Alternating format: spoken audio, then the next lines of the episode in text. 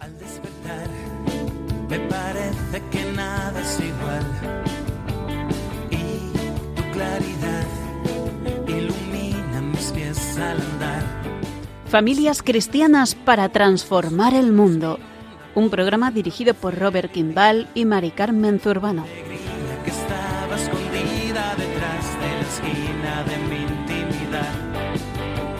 La serenidad se apodera de la iniquidad.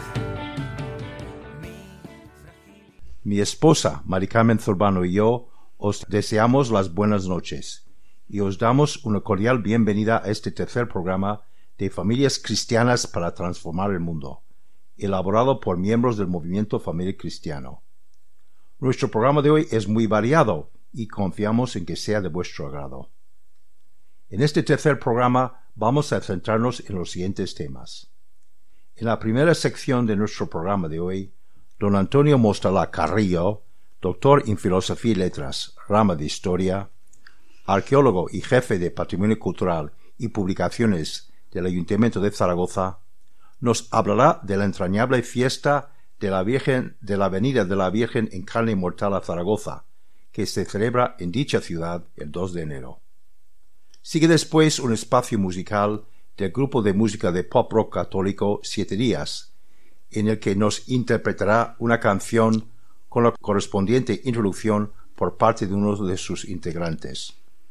A continuación, tres matrimonios del Movimiento Familiar Cristiano en Zaragoza nos compartirá sus reflexiones sobre la Virgen María como esposa y madre, y sobre la importancia que ha tenido y sigue teniendo la Virgen en la vida esponsal y familiar de estos matrimonios.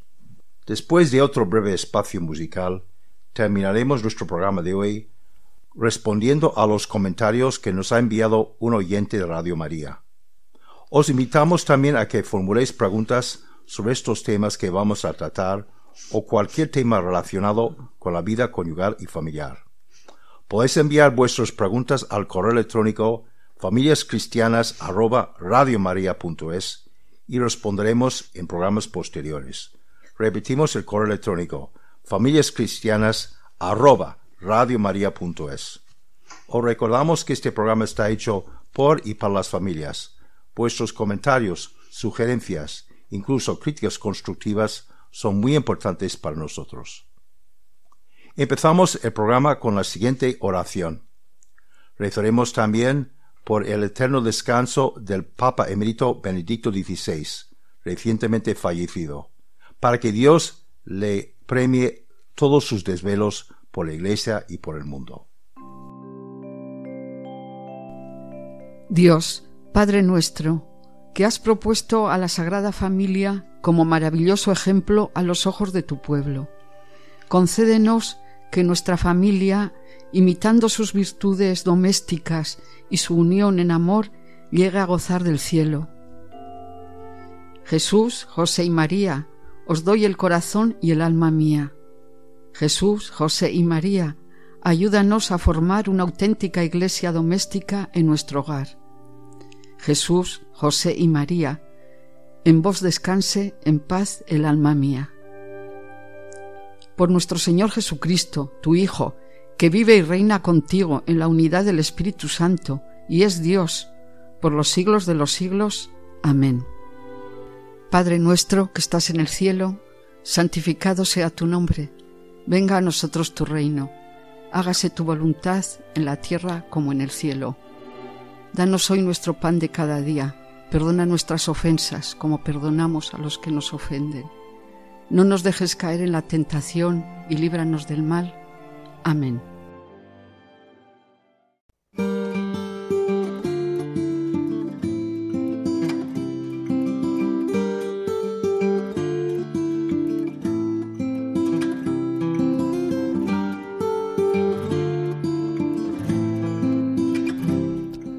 Virtudes y valores cristianos fundamentales de la familia.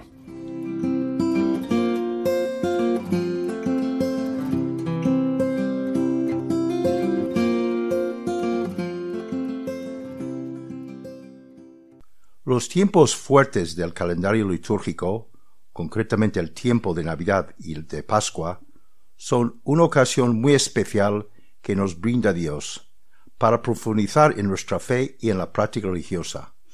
Son instrumentos privilegiados para una auténtica conversión conyugal y familiar.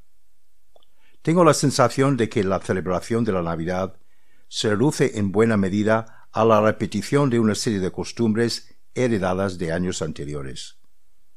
No pretendo decir que dichas costumbres sean malas, todo lo contrario. Nos acercan al verdadero sentido de la Navidad y son ocasión para reunirnos con nuestros seres más queridos en unas fechas tan señaladas para reforzar los lazos de unión. Pero estas costumbres deben impulsarnos a dar gracias a Dios Padre por el legado de su Hijo, que asume nuestra condición humana para salvarnos. Esas fiestas también deben servirnos para preocuparnos más de las necesidades de aquellos que sufren durante estas Navidades, a causa de las guerras, el hambre, el desempleo, la enfermedad y la pobreza. Mañana celebramos la fiesta de la Epifanía, o sea, la manifestación del Niño Jesús a toda la humanidad. Para muchas, muchas familias, esta gran fiesta se reduce al intercambio de regalos sin ninguna referencia a su profundo significado espiritual. Para una familia cristiana, la fiesta de la Epifanía debe impulsarnos a adorar con gran asombro y agradecimiento el Emmanuel, o Dios con nosotros, igual que hicieron los magos de Oriente. Los padres hemos de renovar ante los hijos esta continua presencia del Niño Jesús, que quiere estar presente en todos los aspectos de la vida conyugal y familiar. Al terminar las fiestas de Navidad, recordamos con nostalgia esas celebraciones con, las que hemos gozado tanto. No nos faltan ganas para prolongar el ambiente festivo durante todo el año. Para conseguir este objetivo, propongo lo que llamo la vivencia mística de la Navidad en familia. Se trata de hacer permanente este profundo sentimiento de tener a Dios presente en medio de la familia. Cada miembro de la familia podría compartir la experiencia personal de haber recibido y gozado de esta presencia de Jesús en sus corazones.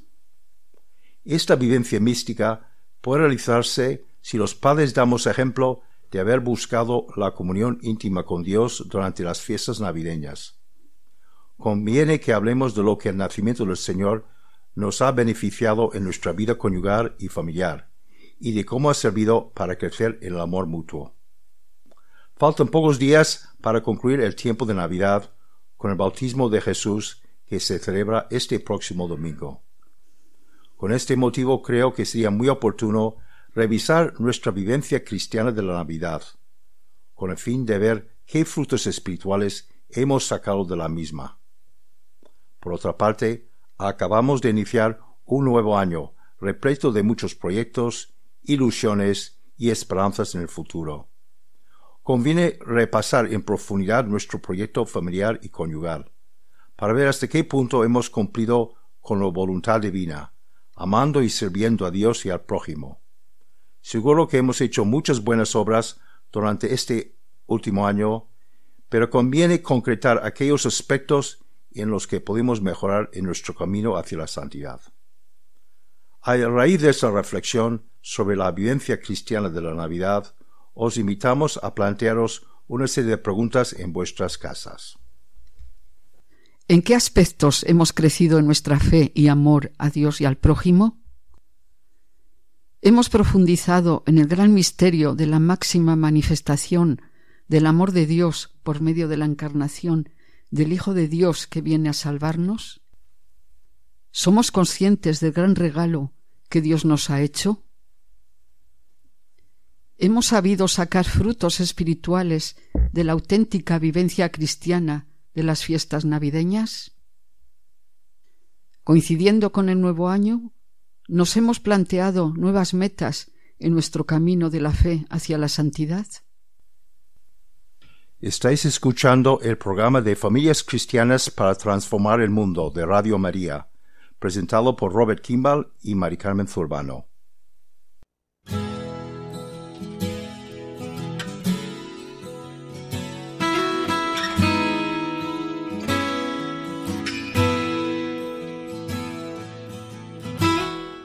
Evangelización de y desde la familia.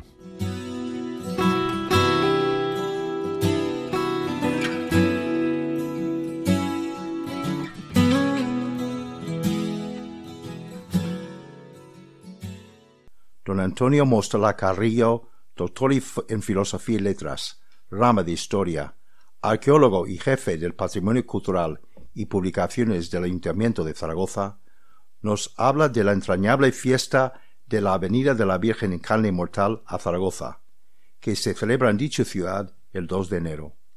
Buenas noches desde Zaragoza. Hoy vamos a hablar con don Antonio Mostalac, historiador y arqueólogo, jefe de Patrimonio Cultural y Publicaciones del Ayuntamiento de Zaragoza, especialista en arte paleocristiano, pintura romana y patrimonio arqueológico nos hablará de dos acontecimientos muy especiales que ocurrieron aquí en Zaragoza. El primero tiene que ver con esta noche de alegría, noche de ilusión. Hoy es 5 de enero, víspera del Día de Reyes. Don Antonio, ¿qué relación tiene Zaragoza con esta festividad? Bueno, pues la vieja Zaragoza romana, Caesar Augusta en latín, fundada por Augusto y que precisamente es la única colonia romana del imperio que lleva sus apellidos, tiene mucho que ver. Y lo que tiene que ver es lo siguiente. En el año 380, en Zaragoza, se celebra lo que se llama el primer concilio casaragustano. En ese momento hay un problema en Hispania de una pequeña herejía de un tal Prisciliano. Pues bien, entre los cánones que nos han llegado hasta nosotros que se dictaminan en ese concilio, hay uno que dice que la epifanía a partir de ese momento en la Iglesia y en el orbe cristiano queda fijada para el día 6 de enero que se celebrará en todo el mundo. Como puede, sí, como, puede, como, sí, como puede comprobar, realmente es una de las eh, cosas más interesantes que suceden en nuestra ciudad, aparte, por supuesto, de la que vamos a comentar seguidamente. Pues sí, la verdad es que tuvieron un gran acuerdo en fijar esta festividad tan entrañable.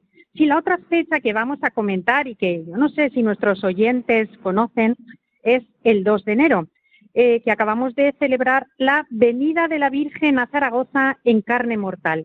Explíquenos en qué consiste. Bueno, pues esta es una tradición eh, venerable en nuestra ciudad y también en el imperio, en el orbe cristiano, por una razón soberana, y es que es la única vez que la Virgen mortal se aparece en vida a, un apóstol. Y esto sucede en esta Zaragoza romana que realmente hacía escasamente 50 años que se había fundado. Entonces, a los 50, realmente aquí está el apóstol Santiago predicando. El pobre está tan desanimado porque su proselitismo no cuaja en catecúmenos y no hay ningún nuevo cristiano. Y el pobre Santiago está a las orillas, a la orilla de izquierda del Ebro, totalmente abatido, y la madrugada del 1 al 2 de agosto del año 40 después de Cristo es cuando la Virgen del Pilar, eh, eh, encima de una columna, se le aparece a Santiago y lo reconforta y le dice, pues bueno, que ella le apoya y esa tradición que se ha transmitido verbalmente de generación en generación no ha dejado ningún texto escrito hasta 13 siglos después.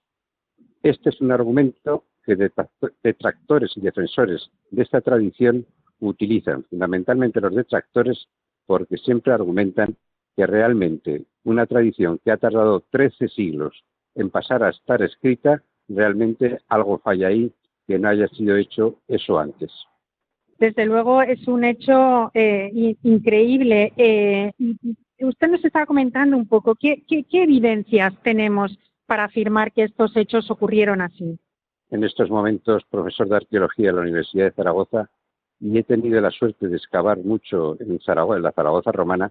Las evidencias que hay son arqueológicas, porque la arqueología es una disciplina y una ciencia que realmente, si no se manipula la interpretación, es veraz. Lo que está enterrado, ahí está. Entonces, lo que sí sabemos es que hace como 12 o 13 años se realizó y se celebró en Zaragoza una magna exposición que se titulaba El pilar es la columna. Mm. Entonces, bajo ese lema, realmente lo que se pretendía era historiar todo lo que se sabía en ese momento sobre la, Virgen María y su advocación del Pilar, en esta ciudad de Zaragoza y Santiago. Entonces, pues bueno, a mí me encargaron el primer capítulo del catálogo de la exposición, el más peregrino, valga la expresión, porque era qué decía la, o qué dice la arqueología de la Avenida de la Virgen. La verdad es que era un artículo mm, que me ponía en un gran compromiso porque la información estaba esparcida, no se había reunido nunca, pero realmente existía. Y la primera evidencia, que no la encuentro personalmente, sino que me la facilitan, es que en un periódico de la ciudad, el más importante en ese momento, que se llama El Heraldo de Aragón, en el año 45, realmente eh, la Basílica del Pilar tenía unos problemas estructurales muy potentes debido pues al personaje vivo que el Pilar tiene en el trasfondo, que es el río Ebro. Estaba socavando la cimentación y entonces no quedó más remedio que cerrar durante cuatro años la Basílica del Pilar, que entonces todavía no era catedral, la Basílica del Pilar y intentar reforzar la cimentación. Y en ese refuerzo de la cimentación y de las excavaciones que se hicieron en el interior del templo, salieron restos materiales, que curiosamente y por temor al arquitecto de la obra a que les paralizaran la obra, pues sabe Dios el qué. En esos momentos la arqueología era todavía muy incipiente y realmente como ciencia no era muy bollante, entonces lo que hace es callar.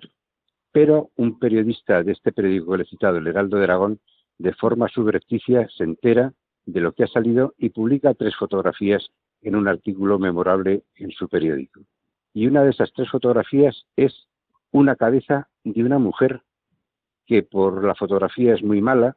En ese momento las impresiones eran por hueco grabado, no existían pues las técnicas de fotografía y de fotolitos que vienen después. Eh, realmente no se distingue si es una cabeza renacentista, si es una cabeza romana, si es medieval, si es de mujer, en fin, la edad tampoco se puede apreciar y eso queda ahí. Bueno, pasan los años y yo tengo la suerte de conocer al presidente del Cabildo Metropolitano del Pilar, que en Zaragoza y en Aragón se llama Deán. Tengo la suerte de conocerlo y bueno, él se ofrece a bautizar a mi hija pequeña y de ahí nace una incipiente amistad que después se prolonga en una gran amistad. Y un buen día me llama y me dice, Antonio, ven que te voy a enseñar una cosa. Me lleva al Pilar, me sube a, a un cuarto que estaba en una primera planta encima de algún lateral y le acompaña un operario, abre la puerta y cuál es mi asombro que la fotografía que yo había visto y había utilizado para publicar lo que se sabía de la arqueología en el pilar, en la cimentación, pues me encuentro la cabeza romana allí. La pude ver al natural y no había duda, era una cabeza romana. Entonces, y además de una persona que no era seguramente una princesa Julio Claudia, o sea, de los primeros años del imperio, familia de Augusto, pero llevaba un tipo de peinado muy especial que se parecía mucho a una princesa Julio Claudia a Drusila. Por lo tanto, esta, este peinado y esta cabeza era posterior a Tiberio, pero muy pocos años, o sea, en torno a los años treinta y tantos. Bien, a partir de ahí apareció ya una cantidad de posibilidades de interpretar maravillosas que es lo que me llevaron a después a escribir pues un libro que yo les puedo comentar con paz y tranquilidad. Lo que pasa es que es muy larga la historia y se la intentaré abreviar lo más posible. Qué interesante y qué, qué, qué, qué maravilla, qué privilegio que pudiera usted estar ahí y datar todo, todo esto. Entonces, en ese mismo lugar existía ya, bueno, pues eso, pues como, como una, una capilla, ¿no? O sea, que, que es allí donde... Eh, bueno, pues eh, eh, estuvo la Virgen, ¿no? Donde, donde todos estos años se, se, le ha venerado y donde, bueno, pues se ha hecho pues el primer templo que podríamos considerar el primer templo mariano de la cristiandad, ¿no?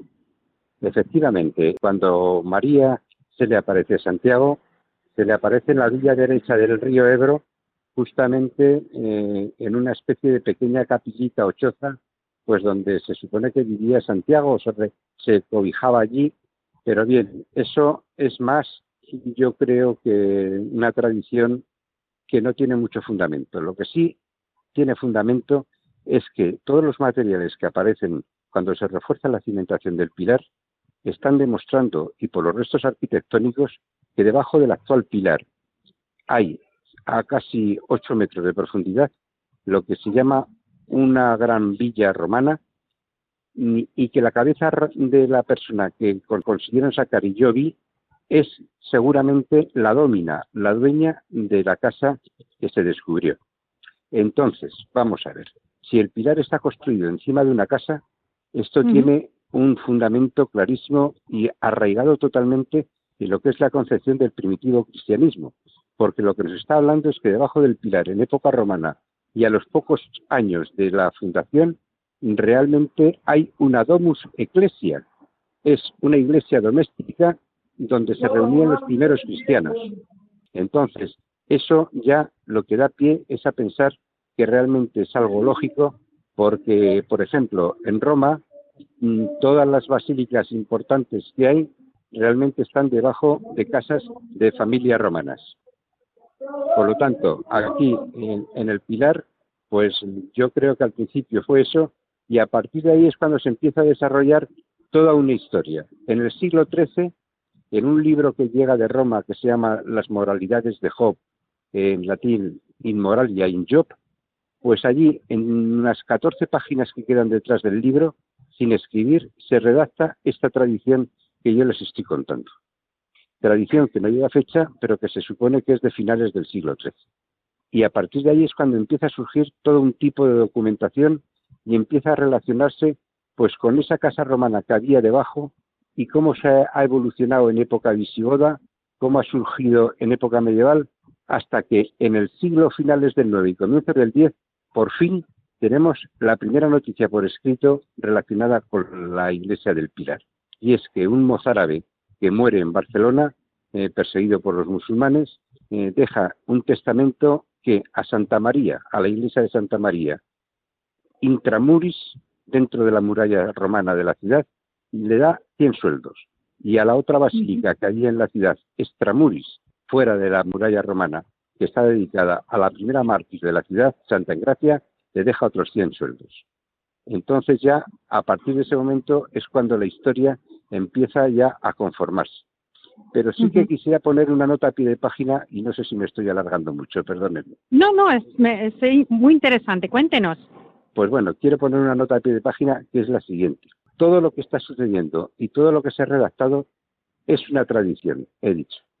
Pero es una tradición que no significa que sea una leyenda, ni un mito, ni una invención urbana. Una tradición viene del verbo latino traditere, que significa transmitir. Y se ha transmitido verbalmente porque era algo que se suponía que era normal el que se conociera verbalmente y tradicionalmente de familia en familia. Entonces, en esos momentos, los primeros cristianos de Caesar Augusta son muy pocos. Aurelio Prudencio Clemente, un poeta cristiano del siglo V, nos habla que aquí había 18 cristianos. Imagínese usted el número ah. tan, tan desacerbado de, mm. personas de, que creían en el nuevo credo. Y hay otras ciudades que tienen uno, dos, tres y cuatro. Por lo tanto, estos primeros cristianos realmente son muy poquitos, por eso posiblemente esa tradición se pasaba de unos a otros y no hacía falta que hubiera un libro escrito. Muy interesante, don Antonio. Muchísimas gracias eh, por, por estos apuntes tan, tan, tan importantes y que, bueno, pues eh, que, reafirman eh, y evidencian la fe que creemos y, y, en la que nos basamos. Pues muchísimas gracias y buenas noches, don Antonio. Gracias a ustedes y muy buenas noches. Les damos las gracias a don Antonio Mostala Carrillo, quien nos ha hablado de la entrañable fiesta de la Avenida de la Virgen en carne y mortal a Zaragoza, que se celebra en dicha ciudad el 2 de enero. Pasamos a escuchar ahora una canción titulada Esta Navidad de la película Tengamos la fiesta en paz, que es interpretada por el grupo de música de pop rock católico Siete Días. Raquel Díez Jiménez, miembro de este grupo, nos introduce en el tema de esta canción y a continuación la escuchamos. Dios ha nacido, se hace niño para estar cerca de ti. No dejes que pase esta Navidad como otra más. Deja que Jesús nazca verdaderamente en tu corazón. Deja que Él transforme tu vida. Da el paso para mejorar, para cambiar aquello que más te cuesta para hacer eso que tienes pendiente, para acercarte a aquel que lo necesita, empezando por los más cercanos. Dios se hace pequeño para salvarnos, para perdonarnos todos nuestros pecados, para estar cerca de ti. Si te sientes perdonado por Él, no lo dudes, y perdona tú también. Da el primer paso. No dejes que el orgullo te aleje de la persona o de las personas que quieres. Tu padre, tu madre, tu hijo, tu hija, tu hermano. Hagamos realidad que esta Navidad sea un tiempo de paz, un tiempo de unión. Dejemos los reproches a un lado. Sabemos que somos imperfectos, pero eso nos da la fuerza para mejorar, porque Dios está con nosotros. Pidamos al Señor que nos deje ser luz brillante esta Navidad. Nunca es tarde. Sé luz en medio de tu familia, de tu trabajo, de tus amigos. Sé luz para aquellos que no pueden ver. Señor, hazme ser luz en esta Navidad.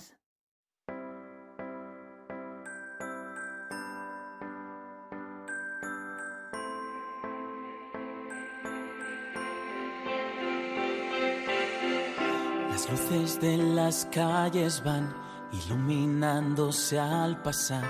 Siento frío una vez más y se aviva el fuego de mi hogar. Son muchos años que pasé perdido y alejado de mi gente, viviendo indiferente.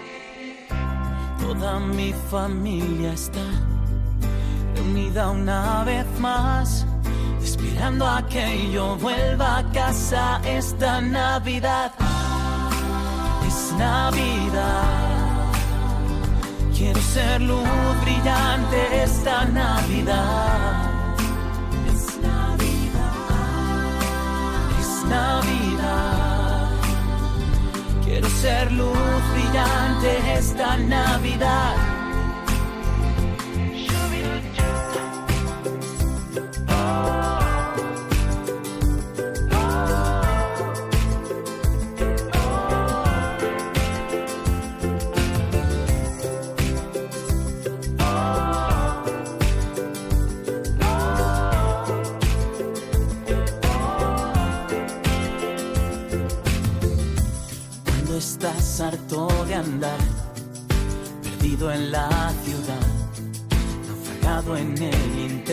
De reinventar la felicidad. Falsas ilusiones caen, pero hay una que me llena plenamente desde aquel pesebre ardiente. Déjame ser luz esta vez, prometo que lo intentaré. Nunca es tarde y quiero más, quiero ser luz en la oscuridad. Es Navidad, quiero ser luz brillante esta Navidad. Es Navidad, es Navidad. Quiero ser luz brillante esta Navidad.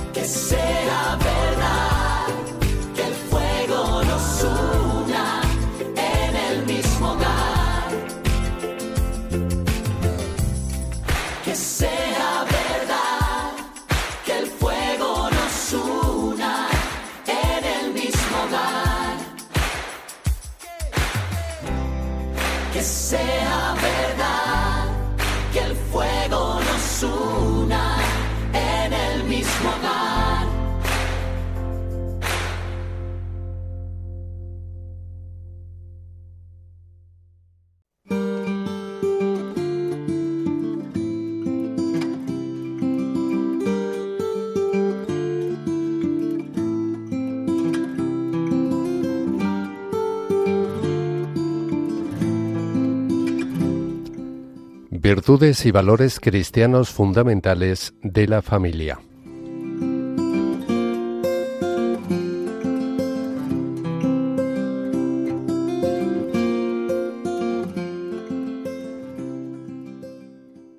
A continuación ofrecemos el testimonio de varios matrimonios del movimiento familiar cristiano, que compartirán sus reflexiones sobre la Virgen como esposa y madre, y sobre la importancia que ha tenido y sigue teniendo la Virgen en la vida espiritual de estos matrimonios.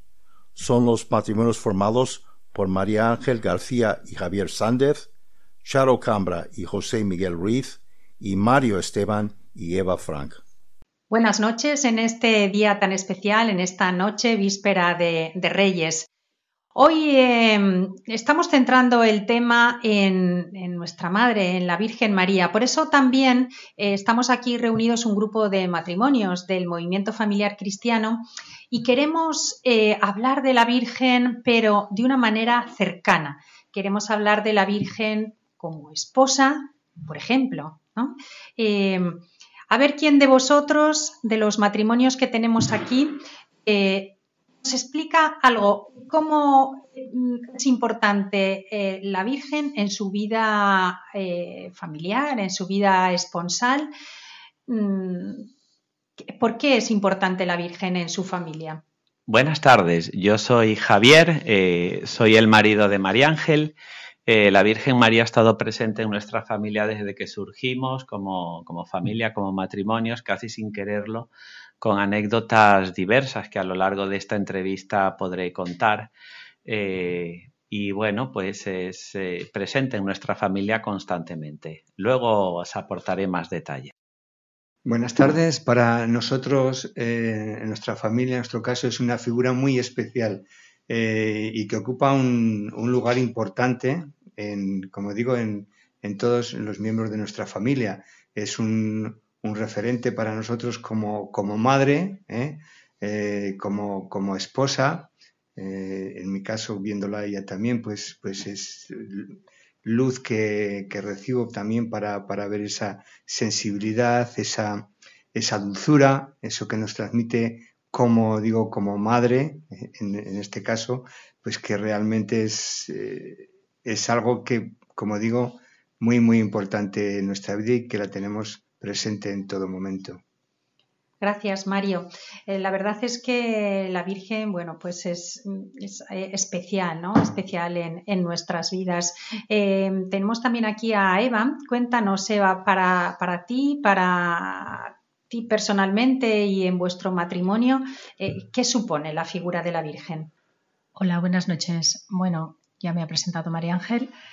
Para nosotros, eh, nuestro matrimonio, la Virgen representa pues un referente, porque muchas veces en nuestro día a día la tenemos presente como ejemplo de, vida y como ejemplo a seguir, cómo ella eh, transmitiría su pesar, cómo ella tendría las vivencias matrimoniales, cómo se comportaría cómo perdonaría a José, cómo transmitiría su vivencia al niño, cómo lo protegería, cómo, cómo sería. Entonces siempre la hemos tenido presente o yo la he tenido presente, en mi caso no hablo ya por Ángel, mi marido, sino yo cómo la he tenido presente, cómo ella podría referirse en sus vivencias matrimoniales y nosotros podríamos tenerla como ejemplo y seguirla como ejemplo mm, de su bondad y de su alegría y de su protección y, de, todo, de todo lo bueno que, ella nos transmite. Eh, gracias, Eva. Claro, eh, has, nombrado cómo también en algún momento tendría que perdonar a José. A ver, es la Sagrada Familia, por supuesto, pero bueno, pues, pues de todo hay, ¿no? Momentos especiales eh, ¿Por qué no? Tenemos aquí un matrimonio, eh, José Miguel y Charo. Para vosotros, ¿cómo es la Virgen en vuestra vida matrimonial? Pues en, cada uno de vosotros. Hola, buenas noches.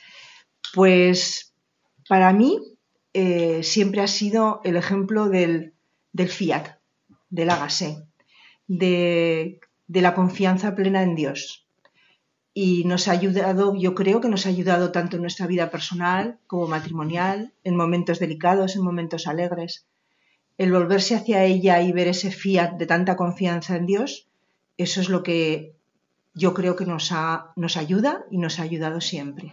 Yo más que, que la vida matrimonial, como ya has dicho, Charo, yo más lo tengo desde, desde que era párvulo en un colegio de las Carmelitas, que me la inculcaron de tal manera que fue, era como mi segunda madre. Eh, la llevo colgada al cuello eh, y como estamos en Zaragoza es la Virgen del Pilar. La Virgen del Pilar yo para mí ha sido, pues eso, mi segunda madre en, la que estamos, eh, estamos cogidos todos bajo su manto. Muy bien. Eh, también quería hablar, creo que tenemos tiempo todavía un poquito, podemos hablar de la, Virgen eh, también como, como, madre, porque todos los que estamos aquí somos padres. Eh, y claro, pues hay momentos en los que yo mm, pienso, pues María, ayúdame con este hijo, ¿tú cómo harías?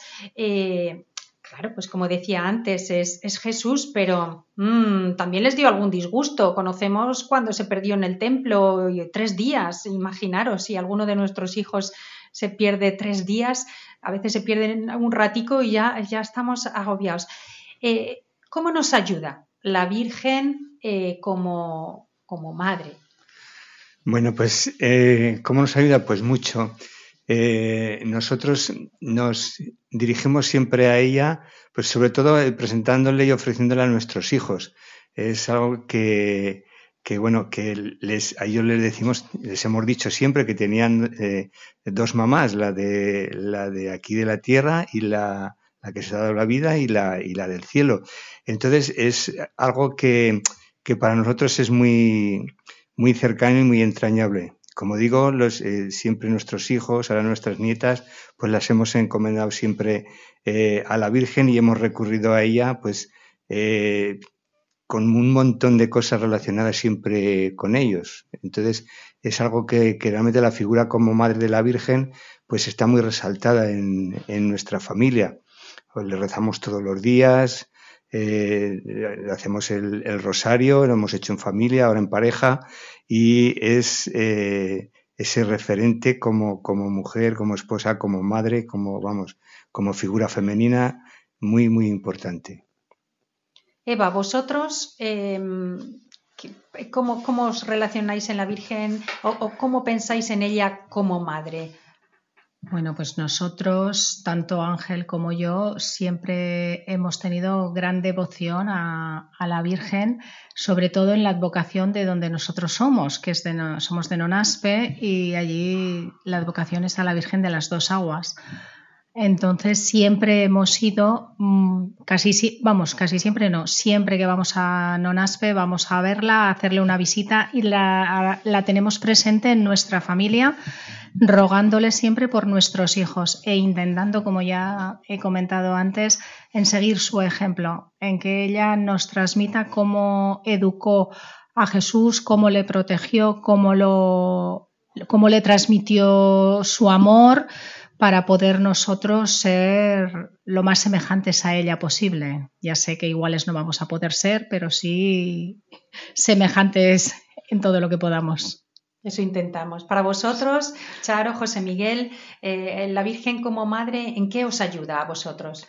Nos ayuda en el día a día, en nuestra relación con nuestro hijo, en tomar decisiones.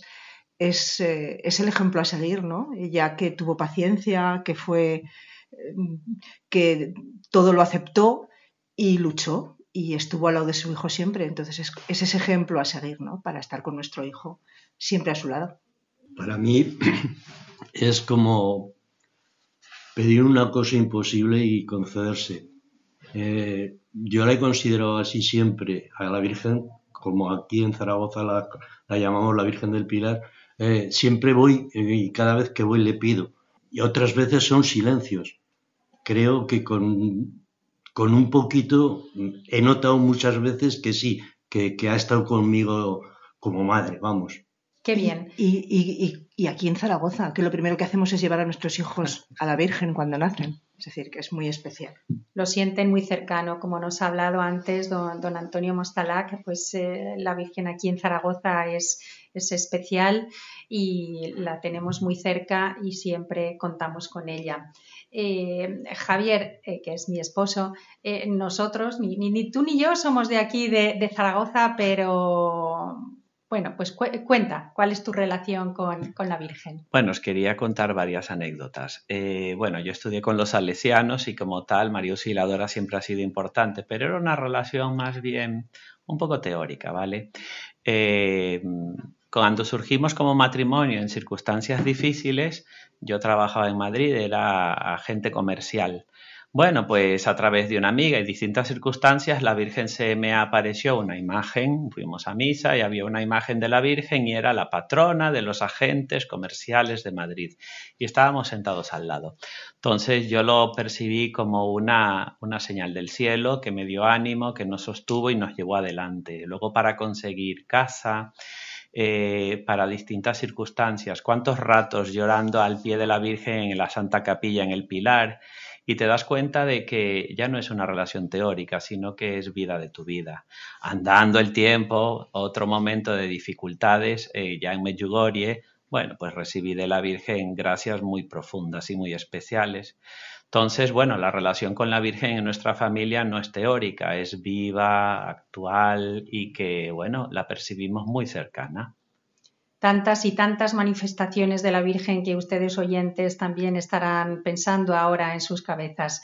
Terminamos aquí este momento. Le damos muchas gracias a estos matrimonios del movimiento familiar cristiano de aquí en Zaragoza. Gracias. Buenas noches. Buenas noches. Muchas gracias a estos matrimonios que nos ha ofrecido su testimonio sobre la importancia de vivir estas fiestas navideñas siguiendo el ejemplo de la Virgen María. A continuación, os invitamos a reflexionar sobre este testimonio con la ayuda de, de las siguientes preguntas. La Navidad es una excelente ocasión para acercarnos más a nuestro prójimo. Este sentimiento de solidaridad con los más necesitados lo prolongamos más allá de estas fiestas navideñas. ¿Entendemos la importancia del servicio desinteresado a los demás en la vida de un cristiano? Mucha gente vive una profunda soledad. ¿Sabemos acompañar a los que no tienen quien les atienda? ¿Qué nos enseña la Virgen a la hora de servir a los demás? ¿Qué alegría nos produce ayudar de forma desinteresada a los demás?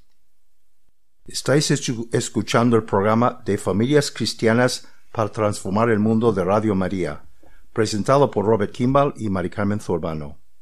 Pasamos a escuchar ahora una canción titulada Mi Encuentro del grupo Peregrinos de María, interpretada por el grupo de música de pop rock católico Siete Días. José Luis López Medina, miembro de este grupo, nos introduce en el tema de esta canción y a continuación le escuchamos. Si echo mi vista atrás y reflexiono sobre mi vida en la fe, puedo ver claramente que ha habido una persona que ha marcado definitivamente cada una de las etapas de mi caminar. Esa persona en mayúsculas no es otra sino tú, Madre, mi querida Virgen María. Siempre has estado presente en los momentos claves en mi vida. Contigo empecé a caminar en los inicios de mi vida cristiana, en mi juventud, en todos aquellos momentos de crecimiento en la fe peregrinaciones, encuentros, grupos de jóvenes, momentos de vivencia fuertes de tu presencia.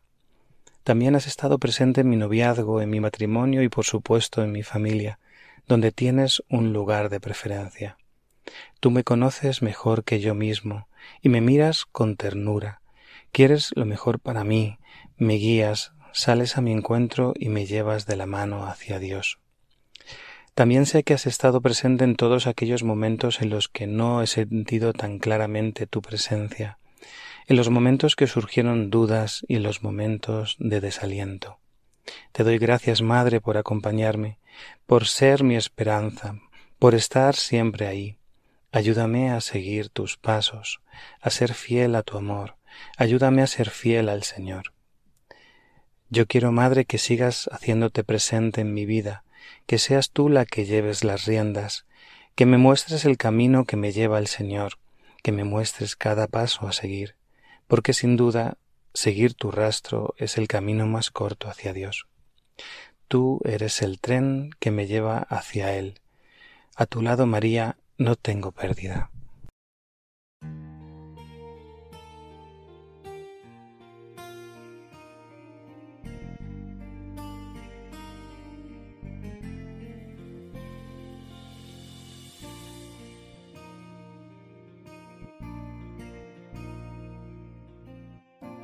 ¿Cómo olvidar que me diste la vida?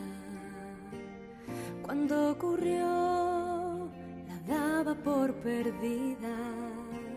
Sentí latir mi corazón tan fuerte y todo comenzó a ser diferente. Al caminar nos fuimos conociendo, me sorprendió que me conoces bien por dentro. Te confesé que nunca había encontrado alguien que como tú me hubiera mirado. Y desde entonces no puedo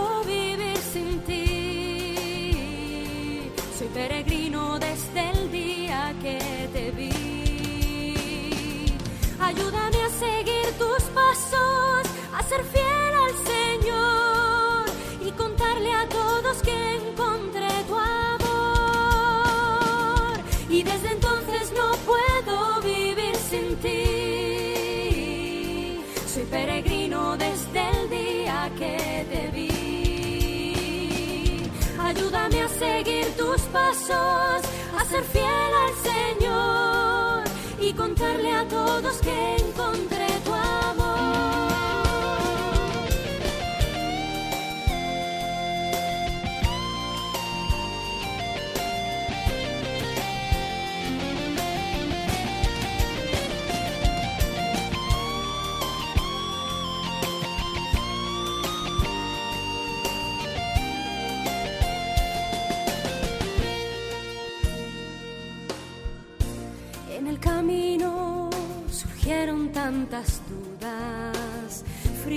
inviernos y algunos otros desalientos de abandonar aquellos grandes sueños que fuimos construyendo con el tiempo.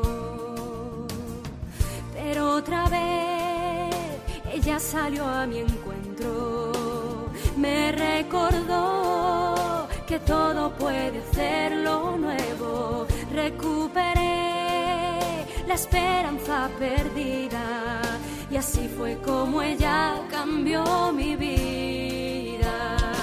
Y desde entonces no puedo vivir sin ti.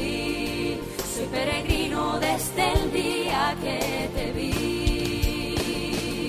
Ayúdame a seguir tus pasos, a ser fiel al Señor y contarle a todos que encontré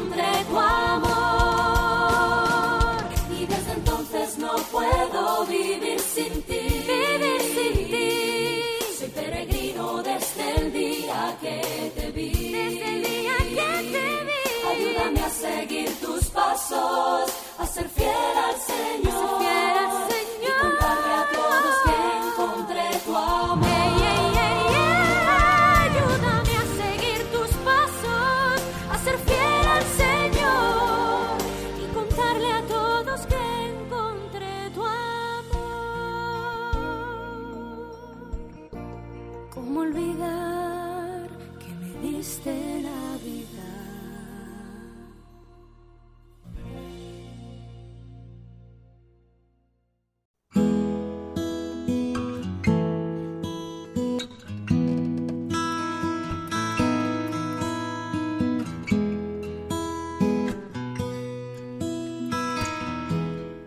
Familia y sociedad.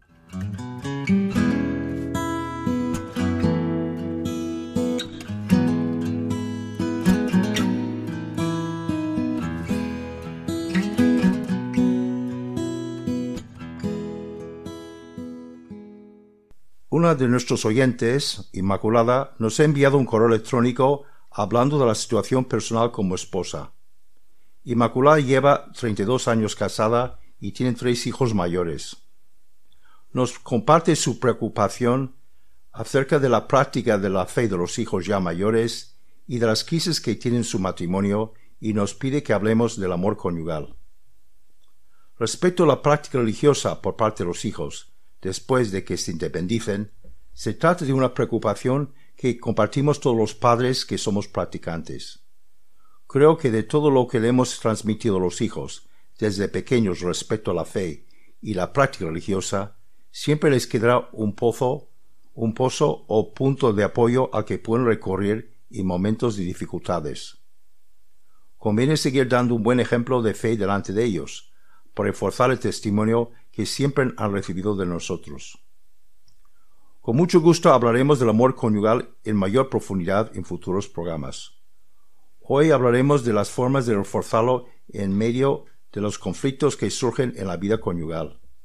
Todos los esposos tenemos nuestras dificultades y de vez en cuando alguna crisis, que hemos de procurar superar con mucho amor y paciencia.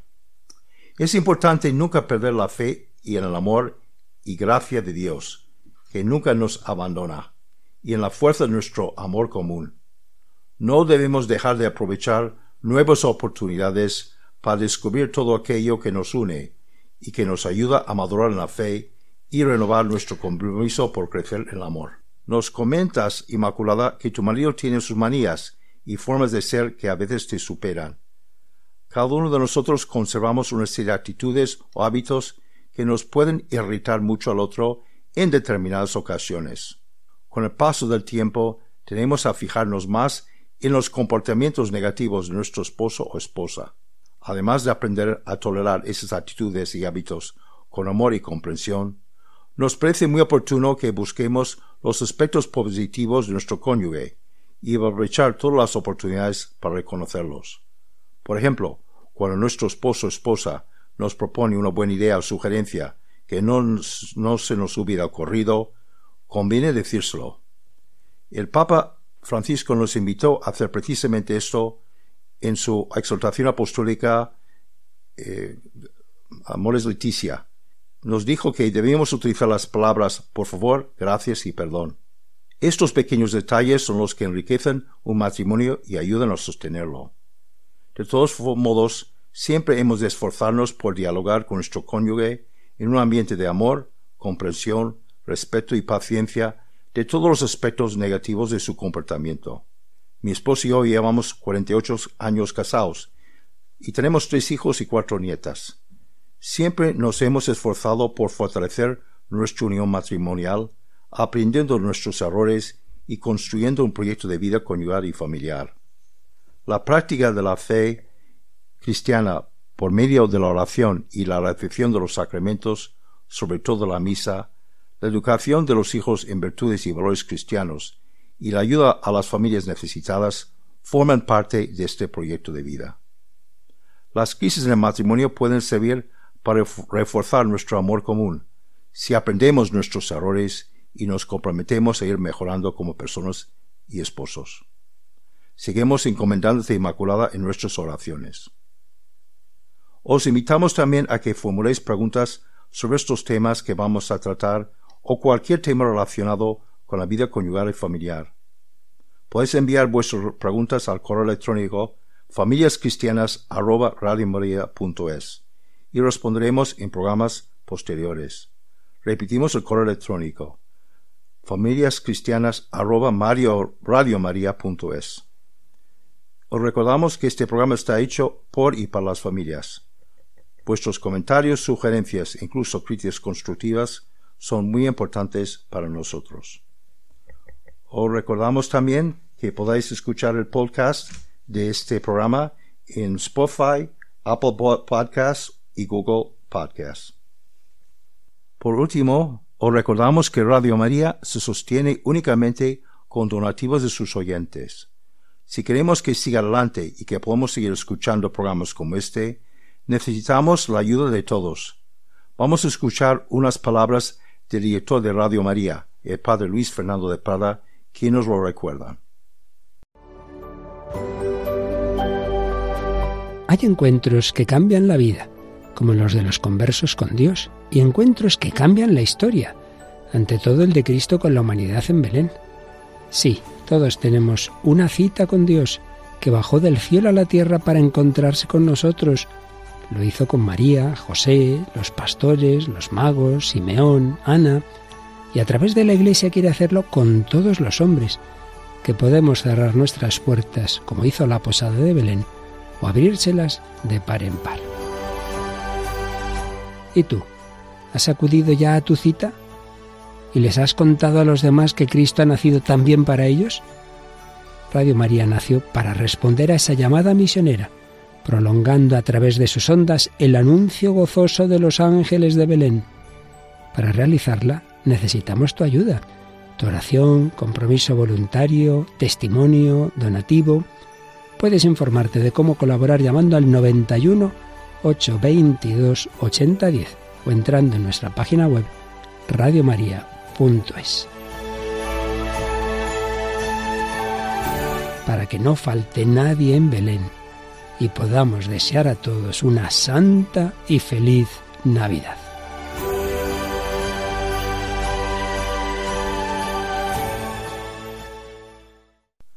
Concluimos este programa con la siguiente oración.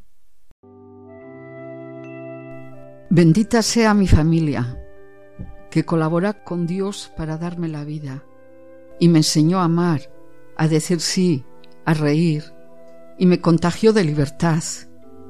En ella aprendí a compartir los bienes, quizá pocos, las penas y las alegrías, no tan pocas, y todo me resultaba más fácil y gratificante. Bendigo a mi familia, sacramento de amor, fuente de vida, imagen de Dios, regazo acogedor. Ay, mi familia me dio la fe, me enseñó a rezar y me abrió horizontes infinitos. Gracias. Dios te salve María, llena eres de gracia, el Señor es contigo. Bendita tú eres entre todas las mujeres y bendito es el fruto de tu vientre, Jesús. Santa María, Madre de Dios, ruega por nosotros pecadores, ahora y en la hora de nuestra muerte. Amén.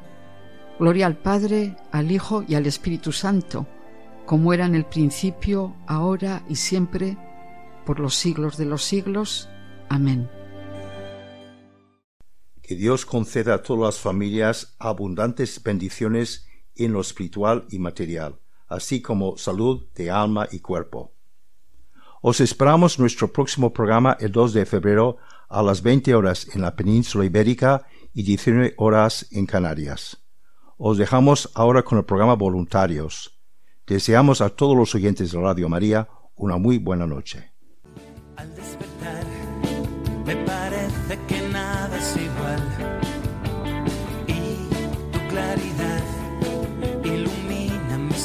Al andar. Familias cristianas para transformar el mundo. Un programa dirigido por Robert Kimball y Mari Carmen Zurbano. que estaba escondida detrás de la esquina de mi intimidad. La serenidad se apodera de